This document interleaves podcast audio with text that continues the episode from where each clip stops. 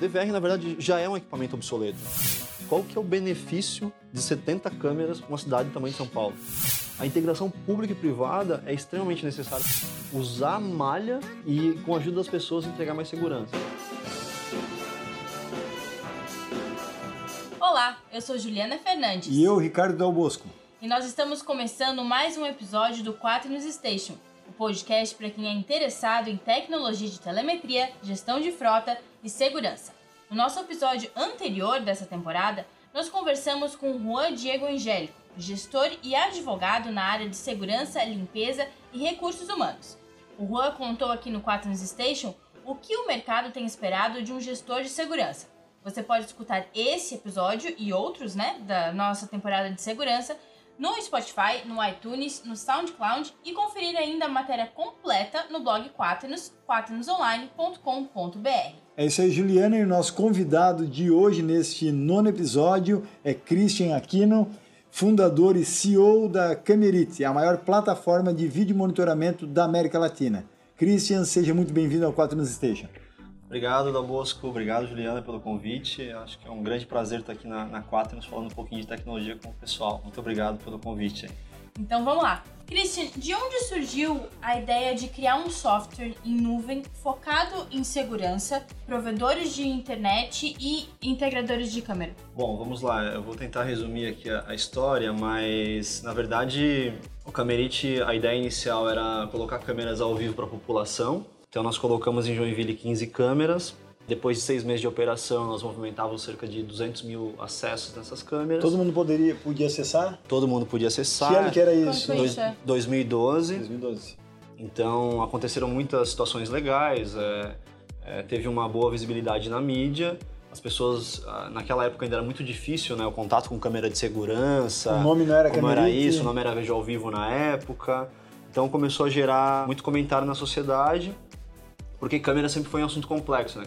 Uma câmera na minha casa, na minha empresa, sempre é um assunto complexo. E veio um maluco lá e colocou 15 câmeras e disponibilizou ao vivo na, ao vivo na internet. Então tinha lá aqui em Joinville Nilson Gonçalves me ligando, RBS, todo mundo achando meu celular e querendo saber o que era aquilo. Depois de seis meses nós recebemos investimento do grupo MAP, MAP Participações. É, na época foi um investimento de um milhão de dólares que nos fez sair de 15 câmeras em Joinville para 1.200 câmeras no Brasil inteiro. Então, nós montamos toda uma operação, colocamos 1.200 câmeras no Brasil. Nosso modelo de negócio era baseado em receita com publicidade. Tínhamos uma audiência na época perto de 20 milhões de, de visualizações de vídeo por mês. E a publicidade era no site mesmo? Publicidade era no site, então tinha pré-roll, in-roll, banner. Então, nosso objetivo era chegar aqui na Quaternos e falar, olha, Quaternos, eu tenho 20 milhões de vídeo views, custa 50 mil reais para você colocar o banner da Quaternos aqui.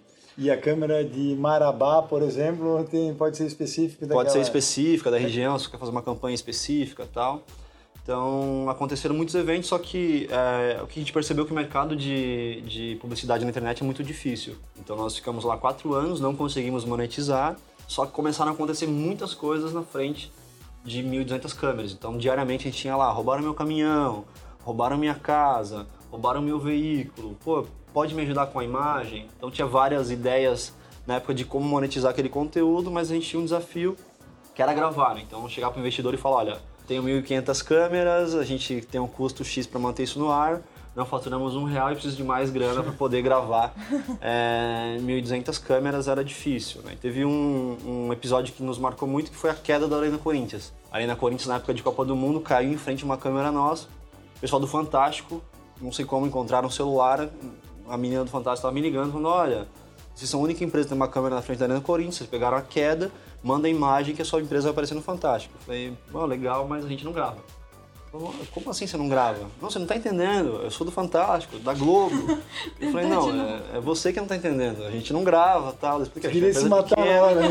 A gente, a gente tem uma, uma, empresa de 10 pessoas, muito pequena, tal. Nós não gravamos as imagens. Ela, pô, como pode? Não, você vai aparecer no Fantástico, tal. Eu falei, não, você não está entendendo. A gente não grava.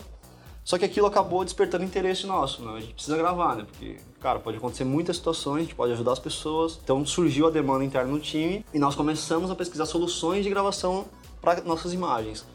E na época as soluções eram é, praticamente arcaicas e inviáveis. A gente começou a olhar players brasileiros e fora do Brasil, não existia nada fácil, né? Tudo era muito complexo, tinha licença de software, licença de câmera, licença de não sei o que, tinha que comprar servidor, era extremamente complexo.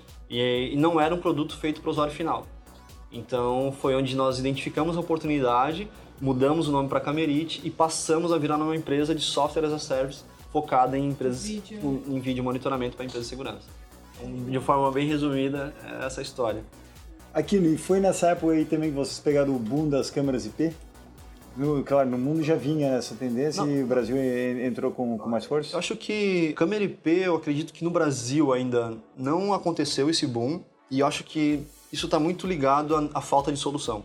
Então, por exemplo, as pessoas optam por DVR não porque é o que tem de melhor no mercado, mas é porque é o, o economicamente viável. Então, hoje, para você colocar uma câmera IP na sua empresa, ou duas ou três, da mesma forma você precisa comprar a câmera, comprar o software, comprar o servidor. Então é muito mais fácil você comprar um DVR, ligar e ligar as câmeras. Pode gerar uma quebra de segurança. Com certeza. Sim. Certamente é, tem vários casos no Brasil lá de, de, de, roubos e o cara leva o DVR, o DVR para de funcionar. O DVR, na verdade, já é um equipamento obsoleto, né? Na minha humilde visão, o DVR é um equipamento que ele fica esquecido, né? Você coloca na sua empresa, ele fica esquecido embaixo da escada, no condomínio, e você vai acessar ele quando precisa dessa imagem. E muitas vezes a imagem não está lá. E aqui, na tua opinião, qual é a principal diferença entre a tecnologia tradicional e a Camerite?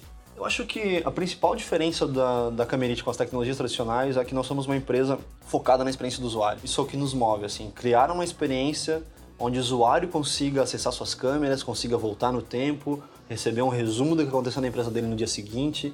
Então, a gente é uma empresa muito focada no end user. Então, se hoje uma criança, um jovem de 15 anos que nunca teve acesso a um sistema, abrir uma câmera no Camerite, ele vai conseguir voltar às 12 horas. Se uma pessoa de 60 anos acessar o nosso aplicativo, pegar uma câmera e quiser voltar às 8 da manhã, ele vai conseguir fazer isso. E eu garanto para vocês que se pegarem as ferramentas tradicionais de mercado, nenhuma dessas pessoas vai conseguir operar o sistema sem que faça um treinamento. No episódio 2 dessa temporada, nós conversamos com o Dr. Victor Aguiar, que ele é especialista em atendimento e vendas, sobre a relação das empresas de segurança migrando, é, não vendendo só um produto, mas um serviço. Para você, ali no Camerite, qual foi a dificuldade você pode até encontrar até hoje, né, na venda desse serviço, justamente nessa é, experiência do usuário, né? Não vender só um produto. Bom, eu acho que isso é uma tendência global, né? Em todos os mercados, né? Eu acho que software como serviço, hoje você vê carro como serviço, é, apartamento é, é, quase apartamento como serviço, então acho que nos próximos 10 anos isso vai ser muito mais comum do que a gente imagina. Talvez não demore tanto tempo. Então, nós temos desafios né, em conseguir entregar serviço, só que para mim é muito mais valioso é diferente eu te entregar um serviço, é como a Quaternos aqui, vocês entregam um serviço para o cliente. A diferença de você fazer isso e você simplesmente vender um rastreador, entregar para o cara e falar se vira, Vai com Deus, tem né? uma grande diferença, entendeu? Então você entrega um serviço, você entrega uma experiência de usuário, você tem uma assinatura atrelada, então você tem um carinho com aquele cliente, entendeu? Então acho que é uma grande diferença quando o cliente está comprando um produto, que é uma caixa, que ele leva e depois acaba o relacionamento, de, você vender um serviço. Então, isso aumenta muito a competitividade entre as empresas, entendeu? E qual é o custo dessa, dessa tecnologia para as empresas? É barato? É caro? Olha, eu diria que é... Comparado muita... aos antigos DVRs, é. né? É, eu acho que muitas vezes é muito mais barato, assim. É... Como nós estávamos falando antes, é, é, possível você ter uma câmera na sua casa, por exemplo, pagando uma assinatura de R$ 39,90, o que antes era praticamente impossível. Então, por que as câmeras IPs nunca funcionaram no Brasil? Porque não existe solução. Hoje com a Camerite você coloca uma câmera IP na sua casa, grava na nuvem por uma assinatura de R$ 39,90. Hoje tem, a gente tem mais de mil parceiros no Brasil vendendo esse tipo de solução. Então, se você for com uma opção de DVR, tem que furar a parede, tem que não sei o que, comprar equipamento, é 3, 4 mil reais, você fala, não quero. Se você conversar numa roda de amigos e perguntar quem que gostaria de ter uma câmera em casa, provavelmente todos vão levantar a mão. Só que, segunda pergunta for, quanto você pagaria por isso? poucos vão dizer que pagariam mais de 500 reais, mil reais por isso. Então acho que é um mercado muito grande, muito grande a ser explorado, não só para a questão da segurança, né? Tem questões de mãe querer ver filho, tem questões de pet, tem no varejo gerar informação, então acho que é um mercado que tem muito a crescer. Aqui, e o que é possível fazer hoje com o Camerite, com o software, além de gravar e monitorar imagens? Já, já vai para o caminho, por exemplo, de fazer leitura de placas, cruzar informações? Como é que está isso? Sim, certamente. É, é, nós estamos investindo muito no último quarto em inteligência artificial, que é um mecanismo que nós estamos é, colocando muita força. A gente já, já, é possível você fazer leitura de placa, é, reconhecer o que é uma pessoa, reconhecer o que é um veículo, só que tudo baseado em inteligência artificial, que é um conceito muito diferente das, das empresas tradicionais. Então o cara pega aquela melhor cena, que não tem efeito de luz, que não tem nada, e fala: ah, aqui eu identifiquei essa placa, aqui eu identifiquei que você é uma pessoa a gente começa a treinar o nosso algoritmo para que ele identifique em várias situações, entendeu? Então, situações mais remotas, no baixa escuro, baixa, umidade, com chuva e tal, ele consegue determinar que aquilo é uma pessoa e enviar um alerta. Então, a gente está investindo muito tempo nisso. É, uma outra feature muito importante é o highlights da, da que a gente está fazendo. Então, hoje, quando você conecta uma câmera na Camerite, você pode ter é, um resumo de 24 horas em um minuto. Então, isso é muito legal. Então, imagina você que na Quaternos tem uma câmera e aí no dia seguinte, meio-dia, você está almoçando, você vai receber um push, vai dizer, olha, highlights do dia anterior. Aí você vê em um minuto o que aconteceu Excelente. no dia anterior. Então a câmera começa a fazer parte do teu dia a dia. Porque na prática, a câmera não faz parte do dia a dia das pessoas, entendeu? É isso aí. E como que é, o software interfere no cliente final de uma empresa que procura a Camerite para instalar teu software, né? Como é que isso ah, vai atingir? Porque a Camerite está aqui no início, aí vai ter uma empresa que vai ser o cliente de vocês, mas ainda tem um cliente final. Uhum. Como é que é, ele é atingido? Como é que ele é influenciado? Como, como que funciona a Camerite? O parceiro entra, né? Ele recebe todo um treinamento e ele escolhe as verticais que ele quer operar. Então, por exemplo, tem uma vertical que é muito é, interessante para os parceiros do Camerite que a gente chama de monitoramento colaborativo. Então, o parceiro chega numa rua, ele reúne três, quatro vizinhos, cada um paga uma assinatura de R$ 29,90 e ele cobre a rua de câmeras, né? E ele acaba expandindo isso, fazendo integrações com o governo. Então, é, tem várias maneiras do, do cliente final ser impactado. Normalmente, quem define a melhor forma de abordagem é o nosso canal né? porque o Camerite é uma empresa que opera via canal, nós não atendemos o cliente final. Nesse caso, como é que fica o acesso às imagens, né? Porque vamos, vamos supor, coloca ali na rua, uhum. vão ter várias câmeras, vários moradores. Quem que tem acesso? Quem pode ter acesso é, ao uso dessas imagens? tudo quem determina é o nosso parceiro via nossa plataforma. Aí tem vários casos, por exemplo, se você pega uma quadra em uma rua, às vezes você não, não quer ser, ter acesso só às câmeras que estão na frente da sua casa. É interessante para você ter acesso ao quarteirão. Então, quem determina é o nosso parceiro. Quando ele fecha o projeto, normalmente acaba envolvendo a vizinhança inteira e todos têm acesso, porque é benéfico para a sociedade. Então, quer dizer, todo mundo tá olhando. Então, a chance de um cara que vai cometer um delito ser pego, ser visto e a polícia acionada na hora é muito maior, entendeu? Então, nosso conceito assim é usar malha e com a ajuda das pessoas entregar mais segurança. Entendeu? Falando em segurança aqui no é vocês se tornaram referência e ganharam mídia nacional pelo projeto desenvolvido com a cidade de São Paulo, se eu não me engano, com, com o João Dória. Né? É, nos conte um pouco a respeito de como é que foi isso e, e que benefícios já gerou para a população. Gerou uma economia aproximada de 4 milhões. 4 milhões? De 4 milhões ano. Né? É... Porque antes eles pagavam o sistema mensal... Pagavam 380 mil reais por 68 câmeras na guarda então, infelizmente, é um dos absurdos que acontece no nosso país. Né? É... Na Guarda Municipal, que está dizendo? A Guarda Municipal São tinha Paulo. 68 câmeras à disposição, a um custo de 380 mil reais, e fora que foi um projeto que demorou dois anos para ser implementado. É extremamente precário, né? Esse custo era por mês? Por mês. Nossa. Por mês. O pior de tudo isso, para mim, como, como cidadão, é olhar assim e falar, cara, qual que é o benefício de 70 câmeras para uma cidade do tamanho de São Paulo? Fora que algumas ainda não estar funcionando. Não, assim, é, é completamente é, absurdo, assim, é, é um absurdo tremendo. Assim. Então, falta muito por conta de falta de tecnologia, é, equipamentos obsoletos, software obsoletos que dependem de fibra, dependem de manutenção, depois, depende de uma série de coisas. O cara instalar lá um sistema de esgoto, rasga. Tem que rasgar, tem que colocar pote. Então, assim, hoje, infelizmente, a visão da, da, da, segurança pública ela é equivocada em alguns pontos, né? Então, muitas pessoas, prefeitos, têm aquela visão de ter que ter uma câmera PTZ, que tem que girar, que tem que ter um centro de comando.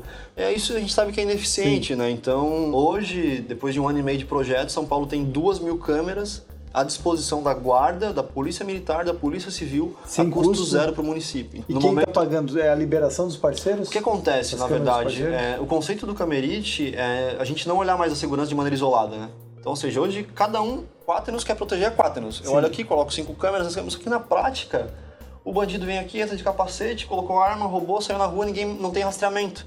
Então a gente fala, Quaternos, mais três, quatro vizinhos aqui, empresas, vamos olhar de forma global e vamos começar a proteger as ruas, que é muito mais barato, e a gente Vamos começa a ajudar. rastrear esses caras.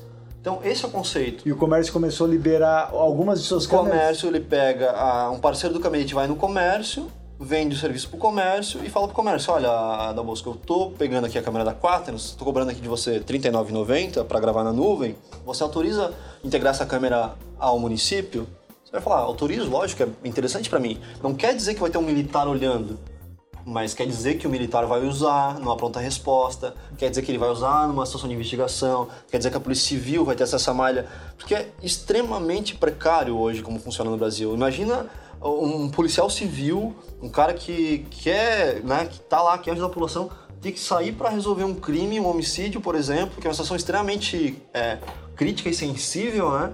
Sair batendo palma aqui na frente da Quaternos para falar, daí, vai chegar aqui o da não tá. Aí dizer, mas eu queria acesso à imagem, não tem. Aí vai bater no condomínio. É um negócio extremamente. não faz mais sentido, entendeu? Não faz mais sentido. Quando a gente olha pra operação, dá pena, assim, entendeu? Dá. dá não... Aquilo não é o trabalho do cara aquilo ali, entendeu?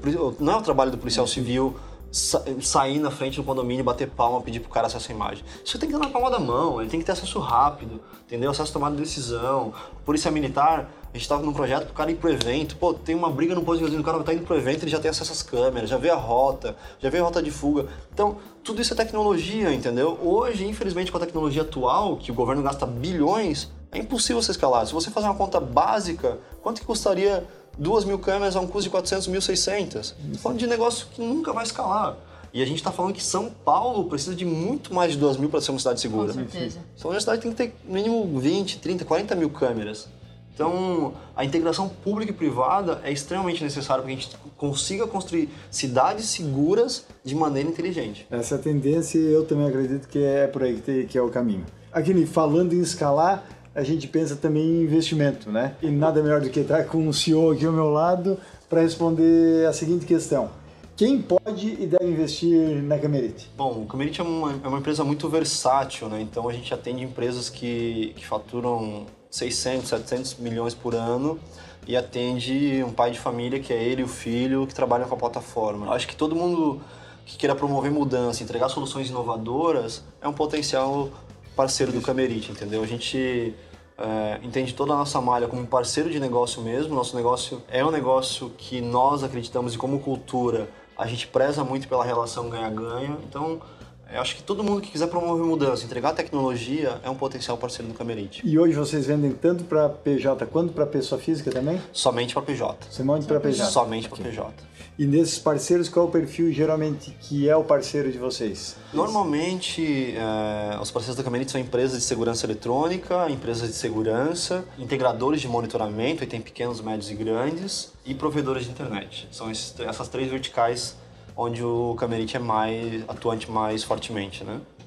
Bom, e se você está gostando dessa nossa conversa aqui com o Christian Aquino, fundador e CEO do, da, da Camerite, a maior plataforma de vídeo monitoramento da América Latina, comenta lá no nosso Instagram, arroba Oficial, deixe seu comentário, depois a gente passa pro Christian todo esse feedback que, vocês estão Muito escutando do nosso, nosso Quaternos Station aqui com, na presença dele. Christian, é, como você vê o futuro da inteligência artificial nesse mercado? A inteligência artificial aplicada em sistemas de, de vídeo monitoramento vão contribuir muito para que a gente tenha sociedades mais seguras, né? Então, hoje o conceito atual é muito baseado em mão de obra humana. né? Então, se você for visitar é, centrais de, de- de monitoramento e tal, é muito baseado em humanos olhando. Isso não faz sentido. Não faz sentido eu ter 10 policiais, 20 policiais olhando para 200, 300 mil Porque há pesquisas que dizem também a pessoa olhando ali mais de 10, 11 câmeras e por mais de X minutos, daqui a pouco ela já não vê mais nada. ela já não vê mais nada. Então, uma central de monitoramento inteligente, ela precisa atuar em eventos, entendeu? Então, por exemplo, nosso desejo de se implementar inteligência artificial é para entregar potenciais situações de crime. A gente está tocando um projeto com bancos, por exemplo. Qual que é o padrão do cara que vai roubar um caixa eletrônico? Esse cara tem um padrão. o cara fica X minutos na frente, ele dá uma. Então, esse tipo de padrão a gente consegue identificar e apontar para o policial que está lá. Então, apontar um evento dizendo: olha, tem um possível risco aqui, teve um acidente aqui, teve um cara que cortou uma via, tá vindo. Então, tudo isso a inteligência artificial vai ajudar. O Camerite, a nossa ideia de futuro é poder entregar informação do tipo, um carro que foi roubado aqui em Joinville está em São Paulo agora. Não só na, no mercado de segurança eletrônica como um todo, mas é, em todos os mercados de maneira geral, a inteligência artificial vai, vai ter grandes, grandes mudanças. Assim, eu tive no evento da, da Salesforce agora na, na Califórnia e estão aplicando IA em vendas, entregando leads mais qualificados, tudo via inteligência artificial, entendeu? Então, qual é o perfil do cara, qual que é o potencial de compra, então acho que vai ser a gente tem muita coisa boa pra, por vir aí. Tem um longo caminho pela frente Tem, ainda, com né? certeza. Aqui, no, e no caso do projeto com a Prefeitura de São Paulo, a população ela chegava a ter acesso a essas câmeras de modo Sim, público? sim, sim. Como era o Veja ao Vivo no passado? Sim, não de modo público. é, o que acontecia lá, vamos pegar o exemplo do Brás, por exemplo. Então, os lojistas do Brás, eles tinham acesso. Certo. Então, o grupo de lojistas daquele quarteirão tinha acesso àquele, àquele, àquela malha de Cada um tem o câmeras. seu login e senha. Cada um tem o seu login e senha. Geralmente, a liberação de acordo com as câmeras da sua região. De acordo com as câmeras da Não sua região. Não é, total, não é totalitário. Não, Ok. é, não é totalitário. E eles conseguiam, por exemplo, eh, resgatar, fazer um histórico Claro, direto na plataforma, claro, sem claro. precisar solicitar para Claro, alguém, para o órgão policial, para a Camerite. claro, claro, claro. E por quanto tempo atrás conseguia fazer esse resgate? Depende daí Depende do projeto, Depende, depende- da, da- dos dias de gravação. é, o Caminhante hoje chega a gravar até um ano de, de, de- de histórico, então qualquer é, varejo lá da, que está participando do programa ele pode ir. Dá pra ajudar em muita Teve um suspeito aqui, teve um suspeito aqui hoje cedo, quero ver se realmente era um suspeito, quero ver se realmente lá aconteceu uma coisa, ele mesmo vai e volta, pode acionar a polícia ou não, entendeu? O Dória deve estar feliz da vida com esse projeto. É, eu, acredito que sim, cara. Muito mais que ele, eu acho que é a própria população, né? População. Então, a gente teve é, redução de índice, conseguindo prender algumas pessoas lá, então foi muito... Teve, teve impacto realmente na segurança na sociedade. Então, acho que isso que, é, isso que é importante. É isso que o Dora busca, é isso que as pessoas que estão abaixo dele, o Coronel José Roberto, o Coronel Rigg, que participaram ativamente do, do projeto... é, vários coronéis da, da Polícia Militar, que são pessoas muito bem intencionadas, Então todo mundo na mesma pegada. Todo mundo na mesma pegada e ficaram impressionados com a tecnologia, né? Porque a tecnologia anterior, ah, dá pra colocar o app na mão do militar? Não dá. Ah, dá pra polícia civil ter acesso? Não dá. Dá pra... Não dá. Não pra fazer nada. Muitas vezes as pessoas que estão lá são bem intencionadas, mas não tem tecnologia para poder promover a mudança, né? Pois é, se você quiser saber mais a respeito de segurança, como de forma costumeira a gente faz aqui no 4 News Station, eh, a gente também divulga alguns eventos, não só no Brasil, mas pelo mundo. Eu recomendo irem na ISC, que é a International Security Conference Las Vegas, geralmente acontece em abril no estado de Nevada. E no Brasil a gente encontra a ExpoSec, que é a maior feira eh, nacional voltada à área de segurança. Agora eu não sei se o Aquino compartilha com a mesma opinião que eu tenho aqui. Hoje a ExpoSec virou um, um feirão de produto chinês. Tá tá- tem coisa boa, mas tem muita cacalhada. É, na verdade, eu acho que o mercado brasileiro, como um todo, é muito carente de tecnologia, né? Então, é, o mercado de segurança, ele ficou... Acho que as empresas acabaram se habituando a fazer certas coisas é, e, e acho que a falta de tecnologia, acho que o mercado de segurança no Brasil como um todo, assim, eu vejo muita necessidade de tecnologia, assim, promover mudança, né? Então, certamente a Expo chinês está dominando não só a ExpoSec, mas eles, esses caras começam a, a, a entender que tem um espaço de penetração, né? Que o Brasil é um mercado muito grande de, de interesse global, então a ExpoSec eu acho que é um, que é um evento bacana, mas acho que esses eventos, eles precisam também inovar, precisa se mover, precisa mudar, precisa desafiar, é, precisa, precisa fazer algo diferente, né? Porque é, todo ano você vai e acaba entregando mais do mesmo, é as mesmas coisas, o mesmo fabricante, o mesmo... Então isso acaba em algum momento é, não gerando mais expectativa e as pessoas É, é, e tem uma redução de público. Se Então o assunto é inovação, o evento também tem que se inovar. Não Exato, adianta. é. Exatamente. Eu, particularmente, eu costumo não ir na mesma feira anualmente. Exato. Pelo menos eu dou um intervalo de dois, três anos, daí Exato. eu consigo ver alguma mudança. O resto eu pego em revista, Exato, pego em. exato. Sabe, É porque você já, já percebeu que não existe grandes mudanças de um ano para o outro. Você é espera isso ter um delay de três anos para realmente ver algo novo, entendeu? É isso aí. na verdade é muito ruim, né? Se você for pensar, falar, todo ano eu gostaria de ver algo novo. Que- Mas já que eu não vejo, então não vou. Responda uma coisa, com relação à integração de sistemas, de que forma o Camerite suporta isso? Bom. Porque muitas vezes quem acaba nos escutando aqui no nosso podcast são integradores de sistemas eh, ou então são produtores mesmo de- de, plataformas, de softwares. Bom, a gente, nós somos uma empresa totalmente aberta à integração. É, nós temos uma cultura que o importante é entregar melhor, o melhor para o nosso cliente. Então, sendo nosso cliente de empresa de segurança, provedores, é, integradores de monitoramento, o que ele precisa. Então, a gente procura juntar players que são comuns nesse mercado e se nosso cliente precisa de algum tipo de integração, a gente vai trabalhar para entregar a melhor experiência para o nosso parceiro de negócio. Em Entendeu? resumo é o seguinte, tragam clientes ou potenciais clientes para o Aquino que o resto se resolve. né? Com certeza, tecnicamente tudo é possível, né?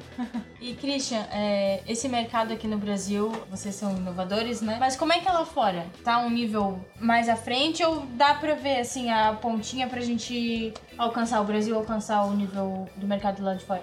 Controlar essa ansiedade é muito grande para o empreendedor, né? Hoje a gente, é, para o nosso negócio, tem muito mercado fora. A gente tem cliente já na América Latina, na Europa.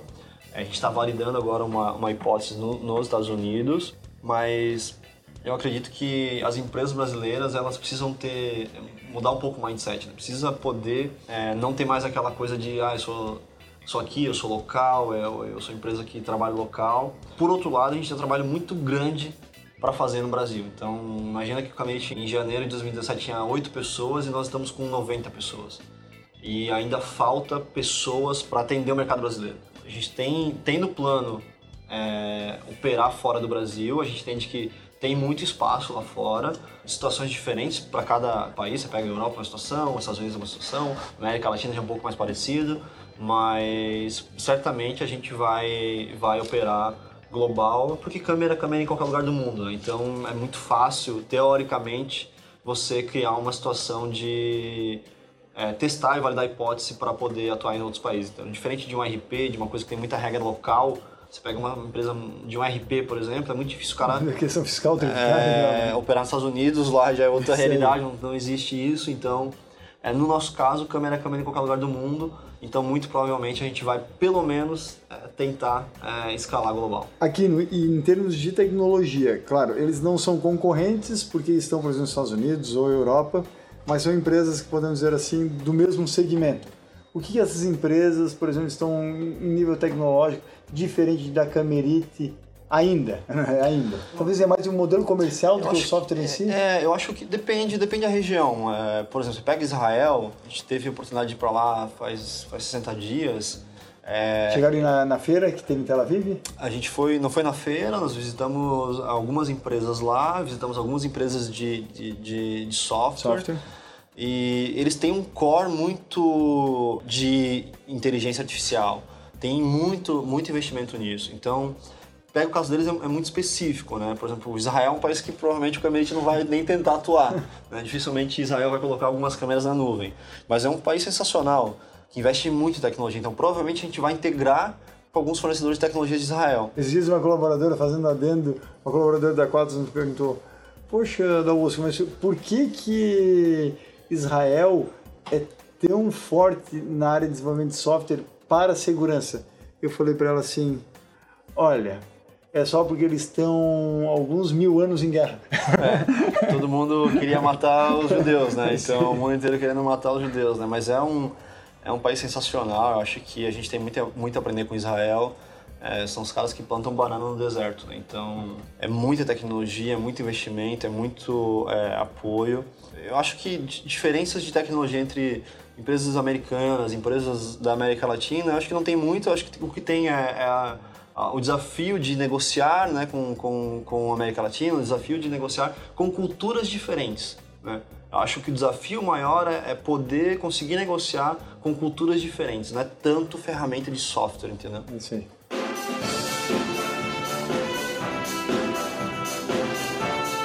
Bom, o Quadrant Station vai ficando por aqui. Christian, obrigado por ter participado aqui do nosso podcast na sede da Quaternos Rastreamento e Telemetria em Joinville, Santa Catarina.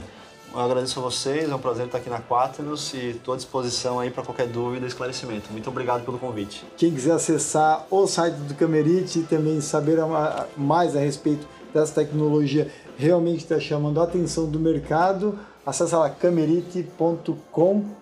Parabéns, Aquino, parabéns. Muito bom. E a gente também agradece aos nossos parceiros da Quaternos Internacional, Google, Samsung, Apple, VDO Continental e Bosch Europa.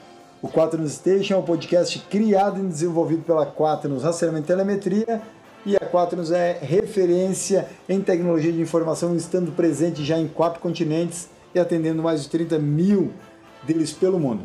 Muito obrigada para você que nos acompanhou até o fim desse episódio e continue nos acompanhando pelo nosso Instagram, arroba Oficial, página do Facebook, canal do YouTube e no blog Quaternos, que lá você confere toda a temporada 1, que nós estamos aí já no nono episódio, então tem muito, muito conteúdo para você fazer uma maratona. Ainda vai pegar desde a do primeiro, assistir toda a temporada 1 e depois ir pra temporada 2, 3, 4, até a sexta é, temporada. Passa, passa o sábado à noite e o domingo assistindo o podcast na 4. Não vai pro Netflix, escuta o podcast. Olha, se bobear em breve a gente tá lá.